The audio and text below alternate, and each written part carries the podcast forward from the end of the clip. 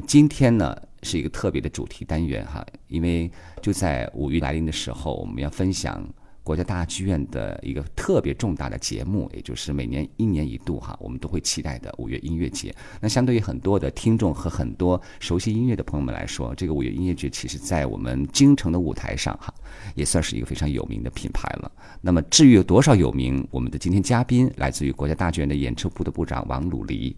好为大家来做一个非常详细的分享。因为我相信王部长稍后会在节目当中呢做一个精彩的提点。毕竟，这个五月音乐节在他们的眼里边，可能比我更加熟悉。那我们首先邀请到我们的王鲁黎部长，王部长你好。嗯，各位听众朋友，大家晚上好。嗯，王部长声音很好听。那我想问问哈，就是五月音乐节在你的印象当中应该有多少年头了？呃，今年的五月音乐节已经是五月音乐节的第九届了，也就是我们今年将迎来我们的第九个年头。嗯，这个九年哈。在你的这个感觉当中，他算是已经有一个一定规模的一个小朋友了呢，还是还是刚刚起步的一个呃蹒跚学步的孩子呢？嗯，其实这个问题看怎样子来说啊，因为对于大剧院来说，大家也都知道，从零七年开幕到二零一七年，今年是大剧院的十周年，所以其实从整个不管是作为一个表演艺术机构的发展来说，还是作为一个像演出场所来说的话，十年的时间其实都是一个蛮具有里程碑意义的。但是从整个时间的长河上面来说，十年其实也是一个很短的时间，所以对于大剧院来说呢，这是我们迎来的第一。一个十年，也是大剧院这十年来迅速发展给所有的观众，然后包括首都的观众来交答卷的这样子的一个时候。那跟大剧院的十年相比，大剧院的五月音乐节走到第九个年头，应该可以说是一个呃。算是一个比较成熟的一个品牌项目和板块了，因为大家可以看到，就是从大剧院应该是从二零零九年开始就开始做第一届的五月音乐节，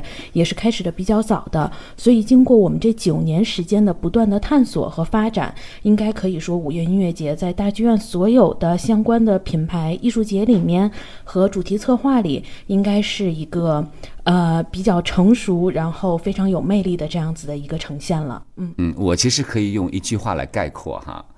就是说有一个音乐家一直和五月音乐节是一起成长的。那么从他担任宣传大使到现在成为艺术。音乐总监哈，我相信大家如果是关注五月音乐节的朋友们，一定会知道他就是著名的世界知名的小提琴演奏家吕思清老师。我觉得现在哈五月音乐节和他应该是密不可分了哈。嗯。那么在你看来，吕思清呃，他为什么会从宣传大使这样一个身份，逐渐走到一个音乐艺术总监？是他真的很爱五月音乐节吗？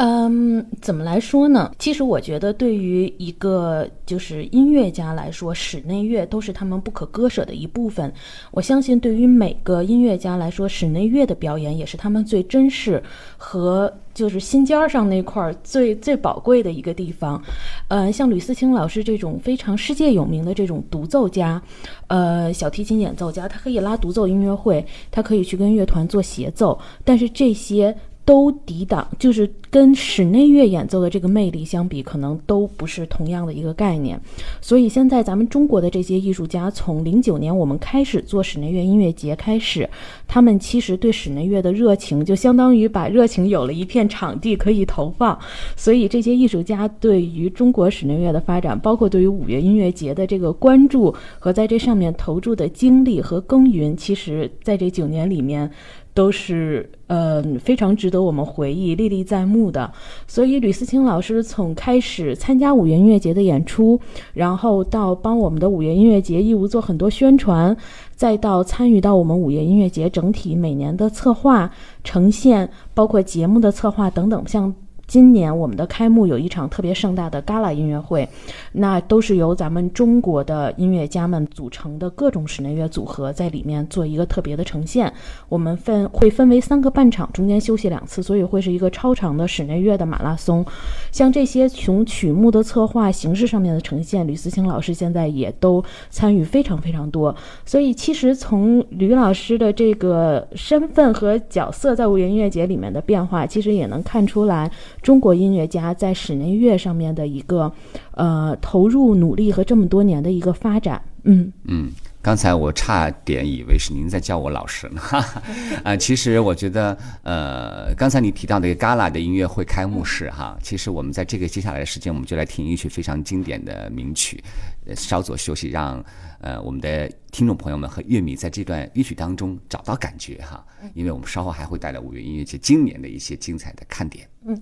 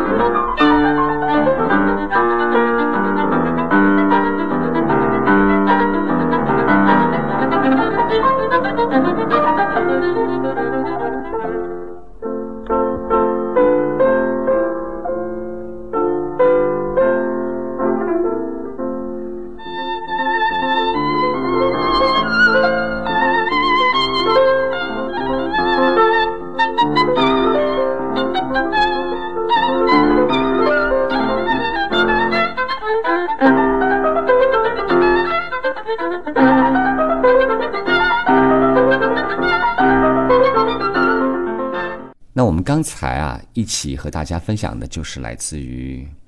F 大调的第五号小提琴和钢琴奏鸣曲的一部分的乐段。呃，我想请教一下陆里哈，嗯，在今年的五月音乐节啊，除了呃有一个非常大的亮点，就是音乐艺术总监吕思清的继续的加盟，并且他还有很多的时间要去我们五月音乐节有一个公益板块的一个活动当中哈。对，那你觉得呃咱们这个音乐节每年都会有个主题，给大家分享一下这个主题是什么？嗯，嗯今年五月音乐节的主题呢，我们是为了纪念贝多芬逝世一百九十周年，所以今年的主题我们叫做“聆听贝多芬”，也是希望说给大家以一种更全面的方式展现贝多芬的作品。所以，其实刚才大家听到的就是我们比较简单的叫它就是贝多芬的春，贝多芬的春天的这样子的一个奏鸣曲。这个曲子当时在我们的五月音乐节的新闻发布会上，大家也都听到了，其实也是蛮能代表今年五月音乐节的一个主题的。呃，我们也希望通过五月音乐节，把贝多芬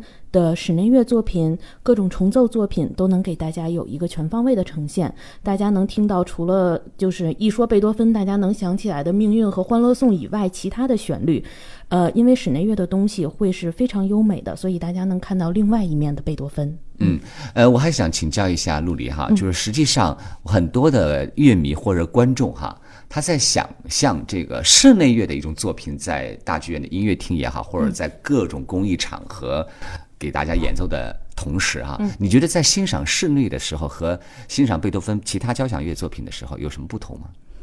嗯，其实这也是我们这么多年一直想给观众传递的，就是室内乐是个什么样子的东西，或者室内乐这件事儿是个，就是听室内乐是个什么样子的感觉。因为大家总觉得说室内乐有可能会听不懂，会比较小众、比较高冷、高端等等。但是其实这么多年，我们希望告诉大家的是，任何人都能听懂室内乐。而且，其实对于室内乐来说，我们的感觉就是，或者很多观众给我们的反馈的感觉，最核心的就是轻松好听，这是最核心的关于室内乐的。呃，另外就是丰富多彩。嗯，我觉得举个简单的例子来说吧，对于交响乐来说，大家可能会感觉，我感觉就是会是。穿正装吃大餐牛排，就是你要把自己收拾的特别特别板式，特别规规矩矩，领带袖扣，然后穿上晚礼服，花两个钟头、三个钟头吃一个法式大餐这样子的感觉。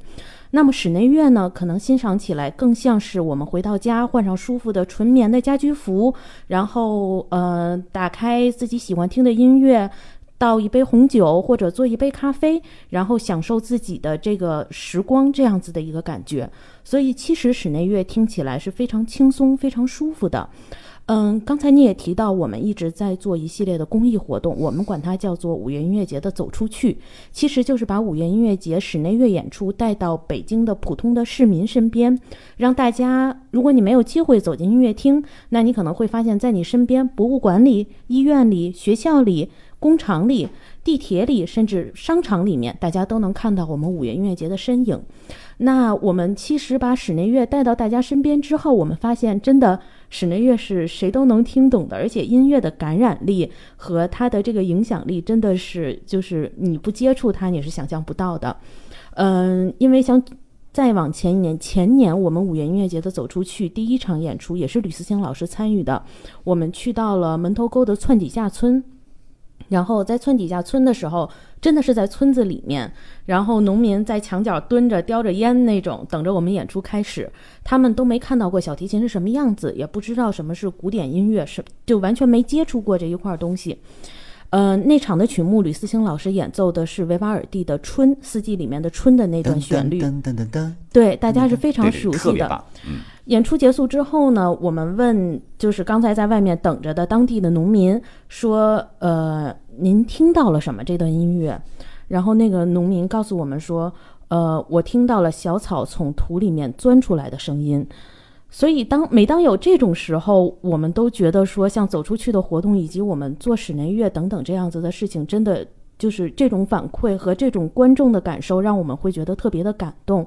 这也其实是这个小故事也告诉我们，其实大家真的都能非常容易的从室内乐当中找到自己喜欢的旋律、好听的声音。室内乐呢，嗯，它其实最简单的特点就是轻松好听，让大家能非常容易的能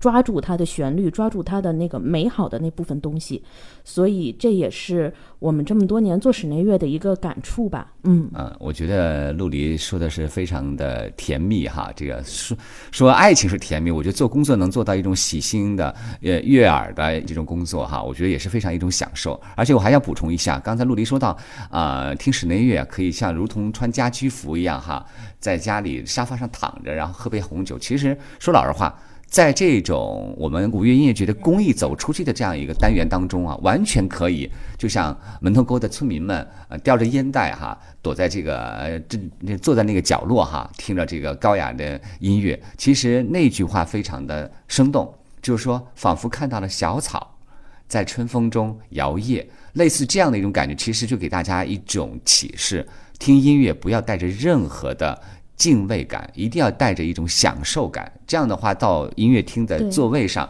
你也不会是紧张的，而是是非常的自如的。所以我特别想请更多的听众朋友们注意了，我们的五月音乐节是一个开放的一个节目，一个节日，而不是说非要真正的去像类似于电影里的那种啊，穿着西装革履的哈，正襟危坐的，这样会给音乐带上一个枷锁，因为音乐本身就是包容的。对我们其实特别希望说，在因为每年五月是北京最美好的一个季节，所以也是希望北京的观众呃，北京的听众能在这个最美好的季节，然后用一种最舒服的、最能取悦自己的这样子的一个状态，走进国家大剧院的音乐厅和小剧场，来享受室内乐带给大家的这种轻松和放松。继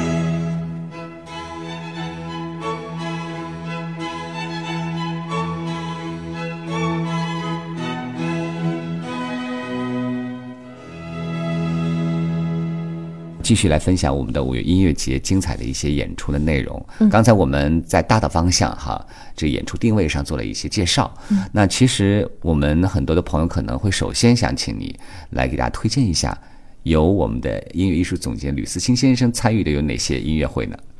呃，其实说是吕老师参与的音乐会的话，整个五月音乐节里面都有吕老师、吕思清老师投入的这个智慧和辛苦在里面。那首先我们要说的是五月音乐节的开幕的这一场，刚才也大概在节目里面简单的说了一下，这是一场我们特别策划的 gala 音乐会，也是希望借助五月音乐节的这个平台，能够给观众展示。这九年来，以及大剧院十年来，中国的音乐家在室内乐领域的这样子的一个耕耘和努力和他们的成就，所以这一场音乐会呢，基本上大家看到的都是中国非常著名的演奏家，包括像吕思清老师、李彪老师，包括像这里面还会有呃秦立威大非常著名的大提琴演奏家孙颖迪，以及他们和。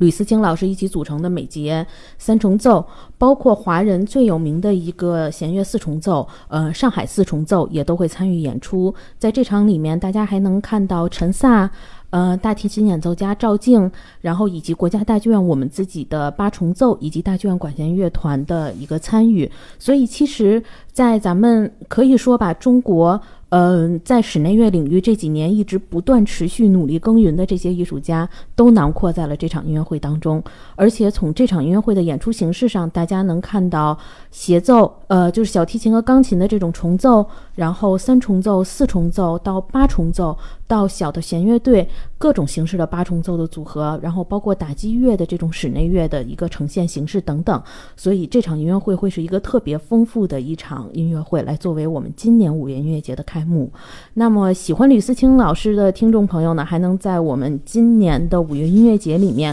看到吕思清老师和秦立威、孙颖迪一起做的美节三重奏的这样子一场音乐会，会是在五月二十号，呃，也是会演出一系列的非常经典的三重奏的作品。嗯，呃，一听陆离介绍，我觉得这开幕式音乐会太重量级了。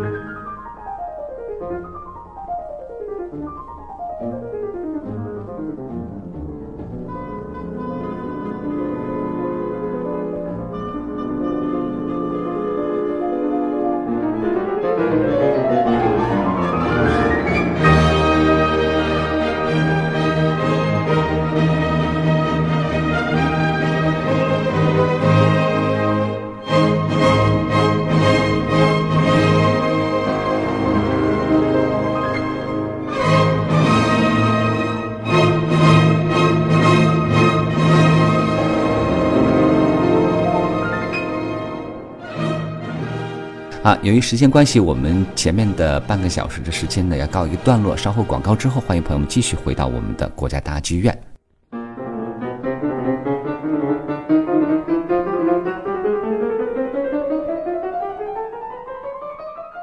听完重量级的这个开幕式音乐会的介绍以后，哈。我们想听听，在这个期间啊，因为我们知道这个五月音乐节是从五月初啊，也就是二零一七年的五月六号到二十七号哈，这之间还有哪些比较有亮点的，可以参与度很高的、普及率也很高的？呃，其实今年的五月音乐节，如果要说的话，哇，这段时间就长，这个时间就要长了，因为今年五月音乐节的亮点其实特别的多。比如说，我们在五月初的就是开幕音乐会之后，紧接着大家能够欣赏到由英国汉诺威古乐团带来的皇家巴洛克。其实从这个名字，大家都能看出，都能感觉出来，他演出的都是类似于给皇家当时做庆典的这样子的曲目，比如说亨德尔的水上音乐、皇家焰火，这些是什么曲子？这些是当时，比如说国王加冕的时候会演的曲子，或者在泰晤士河上面游轮、游船，然后呃庆祝的时候，庆祝生日的时候一直在演奏的这样子的一个音乐，流传这么长时间下来，也是就是因为它的优美、好听和华丽。那么在这场我们能看到这样子的，能欣赏到这样子的一些曲目。那么在五月十号，我们会带给大家带来维瓦尔第的《四季》，这应该是大家对于这个呃巴洛克时期音乐最熟悉的一些旋律。演这来参加演出的这个团呢，也是意大利音乐家合奏团。这个团曾经也是在二零。呃，二零一三年的时候参加过我们五月音乐节的演出，当时是作为闭幕演出。他们的维瓦尔第的四季应该也是从唱片包括到现场演出最经典的这样子的一个呈现。那这个旋律大家是会非常熟悉的，也是希望大家能期待这场演出。那么在今年的音乐会里面，刚才介绍了几个国外的。演出，那咱们再来说几场中国艺术家参与的演出。大家能在五月音乐节里面每次都能欣赏到大剧院音乐厅的镇厅之宝——我们的管风琴的。室内乐的音乐会的这样子的呈现，那么今年我们仍然做了一场特别的室内乐音乐会，名字叫做“感恩十年”。我们用十部作品，然后来演出管风琴和各种室内乐组合，包括甚至和民乐的一个合作。所以这个日期会是在五月二十六号，感兴趣的大家也可以来关注这场演出。沈凡秀老师是专门就是著名管风琴演奏家沈凡秀老师是专门做了这样子一场的一个特别的策划。那么由我们呃华人的就是中国的小提琴演奏家非常著名的小提琴演奏家宁峰，然后还有钢琴演奏家赵梅迪等等，他们一起演出的龙弦乐四重奏和赵梅迪的这样子一场室内乐音乐会，大家也能欣赏到包括海顿的作品呀等等。呃，这个时间也会是在五月十一号，也是一场非常经典的曲目上面的呈现。那么再说到非常有名的音乐会，呃，像今年我们的大师会有像 Gidon Kramer 非常著名的小提琴演奏家，这场音乐会非常特殊，今年是 Gidon Kramer 的七十岁的生日的庆祝，所以他。呃，带着他成立了二十年，由他成立的波罗的海弦乐团，今年是二十个年头。然后他们一起来做一个这种，他们叫 celebration 的一个 tour，就是一个庆典的巡演，来庆祝大家的一个生日。那么在大剧院十周年之际，这场音乐会在五月音乐节里面做一个呈现，也是一个特别有意义的一个事情。那么还有我们四重奏的。祖师爷了，应该算是鲍罗丁的弦乐四重奏。这个真的是是呃弦乐四重奏里面祖师爷级的一个呈现。那么这场演出呢，现在卖个小关子吧，应该是在演出过程当中还会有彩蛋给现场的观众，所以也是希望大家如果。这场演出我们把它的名字也叫做《传奇之声》，所以也是希望大家一起能在音乐厅里面感受这种弦乐四重奏最顶级的一个演出的呈现。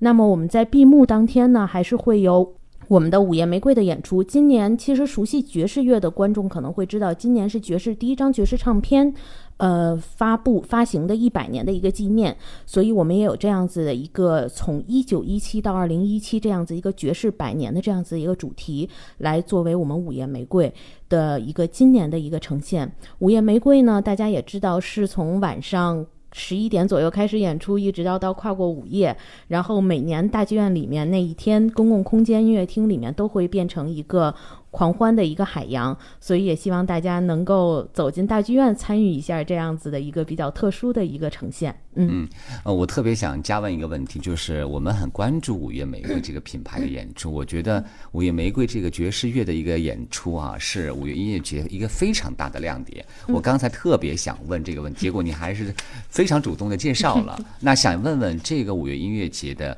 五月玫瑰，它的演出日期是几号啊？呃，午夜玫瑰的演出日期呢，会是在五月的二十七号。嗯，呃，那应该是咱们。放假之前工作日的最后一天，好像我记得是端午假期之前，对，所以就是也是非常合适的，让大家一起来放松放松。演出开始的时间会是当天晚上的十点半，大家能在音乐厅里面欣赏到差不多一个多小时的非常精彩的爵士表演，然后演出在我们的音乐厅内，在舞台上之后，大家可以一起跟着我们的乐手移师到我们的一层的公共空间咖啡厅，包括整个一层的公共空间，在大剧院非常漂亮的玻璃幕。墙下面可以看到外面长安街的灯火，然后我们给大家预备了非常丰富的饮料啊、小食品呀，然后这些咱们晚上在音乐厅内演出的这个爵士乐团的音乐家们也会参与到我们在公共空间的这些活动当中，他们也会现场即兴再给大家演出差不多半个小时左右的一个呃小的大家一起狂欢的这样子的一个活动吧。嗯，而且我刚刚看了哈，五月二十七号又是个周六，我们可能就很巧的又可以直播这场音乐会了啊，那太好了，对，能让更多的观众听过通过电波吧，能够跟我们一起来做这样子的一个庆祝。嗯，而且要提早买票啊，因为好像这个票也是很难买的，每年都往往都特别热销。对，因为。其实大家都觉得大剧院里面演出，包括像歌剧啊、古典音乐会啊等等，所以其实每年我们只有每年只有两次，仅有的两次在大剧院内跨午夜的这种比较狂欢性质的。迎新年钟声音乐会，对，一个是迎新年的钟声音乐会，你对大剧院非常熟悉。那必须的，对吧？我和大剧院交朋友交了也就九年了哈，当成立的时候。然后就是我们的午夜玫瑰，没错。然后尤其是以午夜玫瑰，会是跟大剧院平常演出的像比较像比较正经的这种歌剧啊、话剧啊、古典音乐，完全不一样，风格比较不一样的。对，所以其实这一年一次的机会特别难得，大家也是可以体验一下。嗯，刚才我是不是一直在沉浸在这个你的介绍当中？我是不是还没有听到今年的午夜玫瑰的演出团体是哪一个吗？嗯，今年午夜玫瑰，刚才我说了一个主题是，对主题我听到了，爵士百年这样子的团体呢？团体是一个来自美国的爵士乐团，然后它里面会有包括歌手啊，然后包括钢琴家呀等等，他们是一个。呃，不是那种就是注册好的那样子的一个组合，自由组合。对，我觉得反而会更有意思。对，然后但是他们其实是非常非常经常在一起，而且今年的这个爵士百年的这个题目也是他们发，就是他们提出来，并且在呃世界各地已经开始在做巡演的。所以其实我们也是在世界范围内，在爵士界，在就是纪念这样子爵士唱片一个百年的整个的活动当中的一部分。嗯，哎呀。说句 jazz 真的是很棒啊！我们知道这个五月音乐节真的要告诉大家，除了陆丽刚才开幕式的音乐会推荐了那么多重量级的室内乐演奏家的参与哈，是非常值票价的。而且我们五月音乐节的票价，其实说老实话，除了高端的那个近距离的那些位置票会比较贵一点以外，相对来说还是相对来说是比较优惠的。我反正比较了上海啊、广州啊一些演出市场。我而且包括京城的一些其他剧院的演出啊、相对来说，国外大剧院的票价还是比较惠民的。嗯，大剧院五元音乐节的票价真的非常便宜。像 Gidon Kramer 的这一场，他是和他成立的波罗的海弦乐团以及布达佩斯交响协奏乐团，他们一起大概是一个小一百人的这样子的一个阵容。但是我们能看到票价真的真的非常低，大家可能一二百块钱，甚至二三百块钱都能在音乐厅里面坐着一个非常靠前、非常好、声响效果非常好的这样子的一个位置。嗯，时间很快哈，我们马上到这个、呃推荐这个单元的这个结束时间，但是还是特别想听到陆离刚才要说的，想要推荐给大家的一个内容。呃，对我刚才也是想跟大家再具体说一下这个爵士乐团的一个整体的情况。它是呃爵这个团的名字是叫哈林爵士乐团，但是大家也知道，爵士乐团出来演出的时候，它肯定会包括歌手呀，然后包括一些都会是有一些自由的组合，所以大家会看到哈林文森特、德韦恩与他自己的这个哈林爵士乐团以及一些艺术家这次在我们舞台上这种特殊的午夜玫瑰的呈现。嗯嗯，由于时间的关系，我们今天请到陆丽给大家来分享五月音乐节的这个精彩的看点呢，已经差不多了。那么，请大家随时登录到国家大剧院的官方网站去选购你刚才通过陆丽介绍的一些精彩的演出，因为越早买演出票，你的位置的选择权就更大。当然，位置好的地方价格也会稍微高一点，但是听一场精美的音乐，其实相当于你吃了一顿很好的可口的大餐一样。对，都是会让自己特别愉悦的一个事情。嗯，那由于时间的关系，我们的呃音乐欣赏以及赏析的这个指南部分呢，也就到这儿结束了。感谢我们陆丽来到我们节目做这么精彩生动的介绍，辛苦了。我在大剧院五月份等大家一起来。好，谢谢，再见。再见。